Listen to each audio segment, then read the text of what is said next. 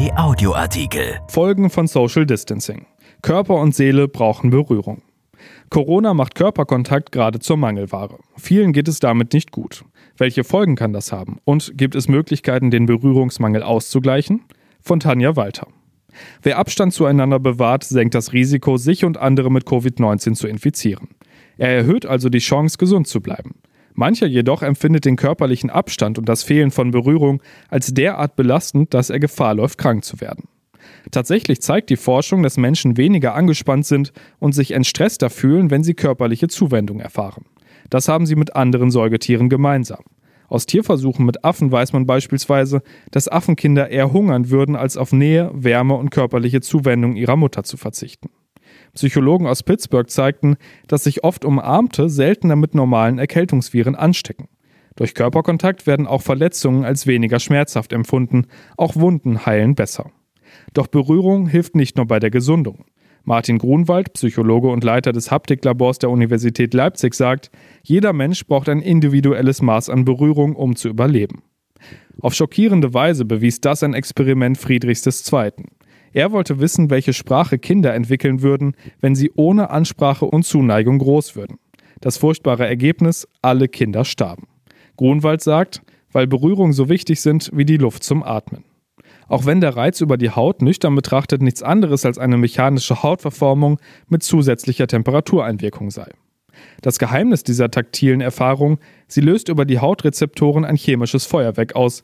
Der Körper schüttet das Bindungshormon Oxytocin aus, dadurch verlangsamen sich Herzfrequenz sowie Atmung.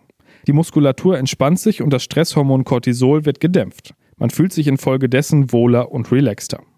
Grunwald sagt, Berührung ist demnach ein Teil der Körperkommunikation und soziales Bindemittel, also so etwas wie ein biochemischer Klebstoff. Über körperliche Nähe vermitteln Menschen Vertrautheit, Zuneigung, Trost oder Mitgefühl, und zwar deutlicher und schneller als tausend Worte dies tun könnten. Grunwald gibt hierzu ein Beispiel. Nimmt man ein einjähriges Kind in den Arm, fühlt es gleich, dass es angenommen ist. Noch so anrührende Worte könnten nicht annähernd so bestätigend wirken. Menschen können leben, ohne zu riechen, zu sehen, zu schmecken oder zu hören. Der Haptikexperte sagt, die Natur muss sich dabei etwas gedacht haben, dass es aber kein Lebewesen ohne Tastsinn gibt. Dieser sei lebensnotwendig. Soziale Vereinsamung und fehlende zwischenmenschliche Berührung führen nach seiner Überzeugung über einen längeren Zeitraum sowohl psychisch wie auch körperlich zu relevanten Erkrankungen. Dazu zählen laut Grunwald vor allem klassische Anspannungserkrankungen wie Rücken- oder Gelenkschmerzen, aber auch Konzentrationsstörungen, Schlafprobleme, Depressionen oder Angststörungen. Merle Fairhurst, Neurowissenschaftlerin im Forschungsbereich biologische Psychologie an der Universität der Bundeswehr in München, sagt, Gerade in einer Zeit, in der Menschen verstärkt gesundheitliche, finanzielle oder familiäre Sorgen plagen, ist Berührung besonders wichtig, weil wir auch darüber solchen Stress abbauen.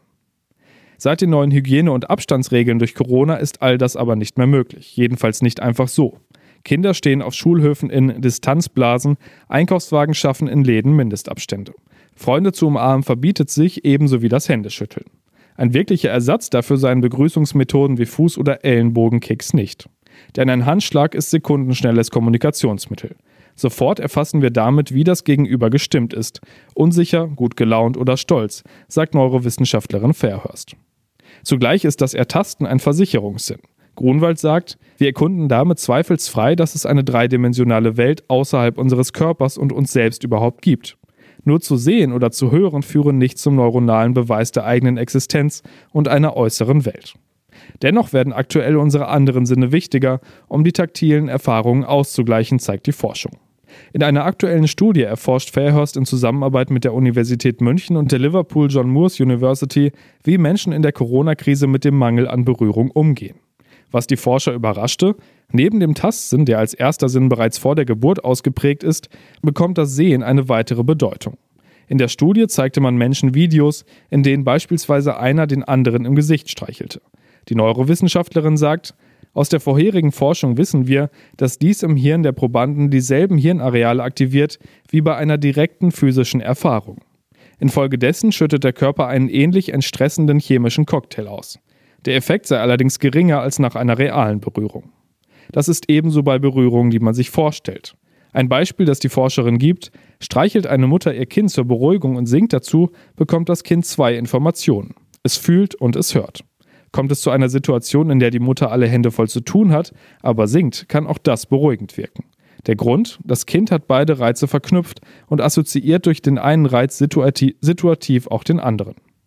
Ein weiteres Ergebnis aus der Studie, mangelnde Berührung lässt sich ein Stück weit durch Selbstberührung kompensieren. Sich selbst zu pflegen und einzucremen erfülle beispielsweise diesen Zweck, sagt die Neurowissenschaftlerin.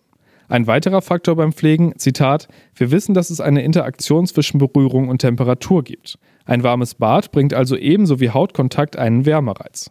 Darum wirkt auch das bei fehlender Berührung in gewissem Maß ausgleichend. Manche Probanden gaben überdies in der Studie an, dass sie beim Baden mehr Öle und insgesamt mehr Parfüm benutzten.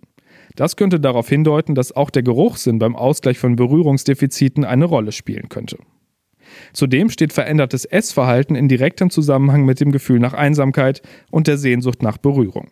Haben Menschen einen starken Mangel an Körperkontakt und fühlen sie sich einsam, wenden sie sich eher dem Essen zu, um sich selbst zu regulieren, zu beruhigen und sich wohlzufühlen. Einen vergleichbaren Effekt kann auch das Musikhören, Sport treiben oder Filme schauen haben.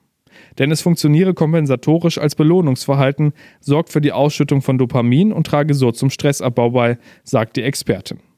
Bei allem Bemühen um einen Ausgleich zum fehlenden Körperkontakt könne das wohlige Einhüllen in Decken oder der Einsatz von speziellen Therapiedecken mit mehr Gewicht, sogenannte Gravity-Decken, helfen. Auch das Streicheln von Tieren kompensiert den Mangel ein Stück weit.